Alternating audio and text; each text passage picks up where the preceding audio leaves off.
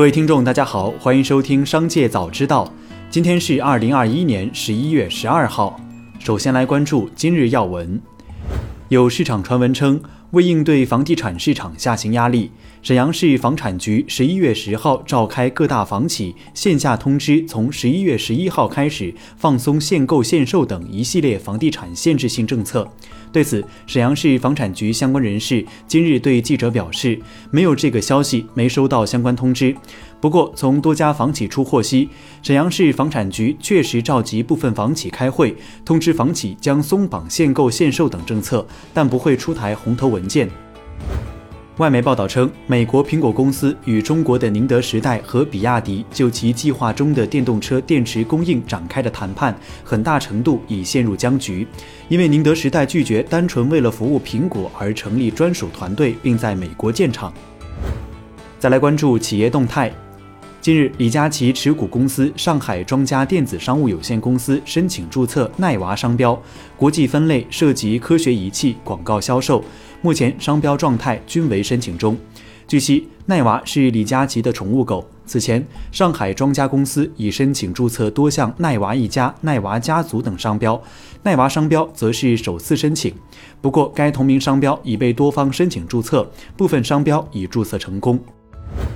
针对小红书注册老红书商标被驳回一事，小红书在官方微信公众号回应称，申请老红书的起因是法务部在日常商标监测过程中发现有第三方试图抢注多个模仿小红书的老红书商标。小红书表示，在商标提出申请后，知产局会审查是否有在先提交的近似商标，如果有，就会通知驳回。目前商标申请正处于复审流程中。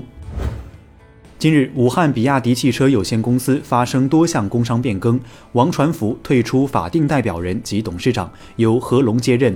同时，公司经营范围新增电池制造、销售、电子专用材料制造、销售、新能源汽车废旧动力蓄电池回收及梯次利用等。近日，宝马 CEO 奥利弗·齐普斯在一个会议上称，特斯拉不属于高端市场。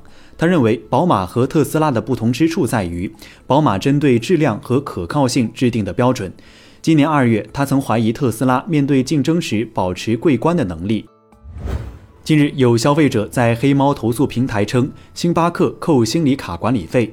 消费者表示，近日查询自己的星礼卡，发现自去年十月起，每个月都被扣除两元的管理费。星巴克官方称。星礼卡自激活日起算三年有效，过期后每月收取百分之一的管理费，直至扣完。消费者曾多次拨打星巴克客服电话，客服称无法退回已收取的延期管理费，并且今后会继续扣费。若想一次性延期三年，需要往卡内充值一百元。十一月十一号，法拉第未来宣布，其汉福德工厂获得最终生产使用资质。工厂最终生产使用资质的获得，让法拉第未来能够在大规模量产交付前生产更多的预量产车，并进行最后的测试和验证工作。法拉第未来制造副总裁表示，确保汉福德工厂在二零二二年七月前具备量产交付法拉第未来九一的条件。再来关注产业新闻。据央视新闻报道，上海市二零二二年度考试录用公务员报名十一月十一号中午十二点截止。根据上海市公务员局发布的招生简章显示，上海全市一千五百九十一个岗位招录两千六百八十九人，其中一千二百九十三个岗位仅招一人，占比百分之八十一点三。十一月十一号凌晨，天猫公布双十一正式开启后的首播数据。从十一月一号到十一号零点四十五分，已有三百八十二个品牌在天猫双十一的成交额超过一亿元。但截止十一月十一号一时，天猫方面暂未对外公布具体成交金额。北交所十五号正式开市。上海证券报发文章称，北京证券交易所开市时间明朗。十一月十号，全国股转公司官网显示，十家公司发布公告称，经北京证券交易所同意，将于十一月十五号在北交所上市。十一月十一号，财政部印发文件提出，专项债券资金的使用坚持以不调整为常态，调整为例外。专项债券一经发行，应当严格按照发行信息公开文件约定的项目用途使用债券资金。各地却因特殊情况需要调整的，应当严格履行规定程序，严禁擅自随意调整专项债券用途，严禁先挪用后调整等行为。最后，再把目光转向海外。据媒体报道，日本政府将研发新 AI 技术，以改善与聋哑人士的沟通。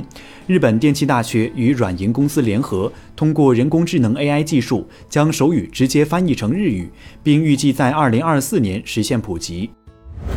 据今日美国十一月十号报道。葡萄牙规定，雇主不得在非工作时间联系雇员。提出修正案的葡萄牙社会党表示，为确保这些远程办公的雇员能在生活和工作中保持平衡，该党提出了相关修正案。比如，修正案要求雇主不得在下班后与员工进行联系，包括发短信、发邮件和打电话等形式。以上就是本期《商界早知道》全部内容，感谢收听，下次再见。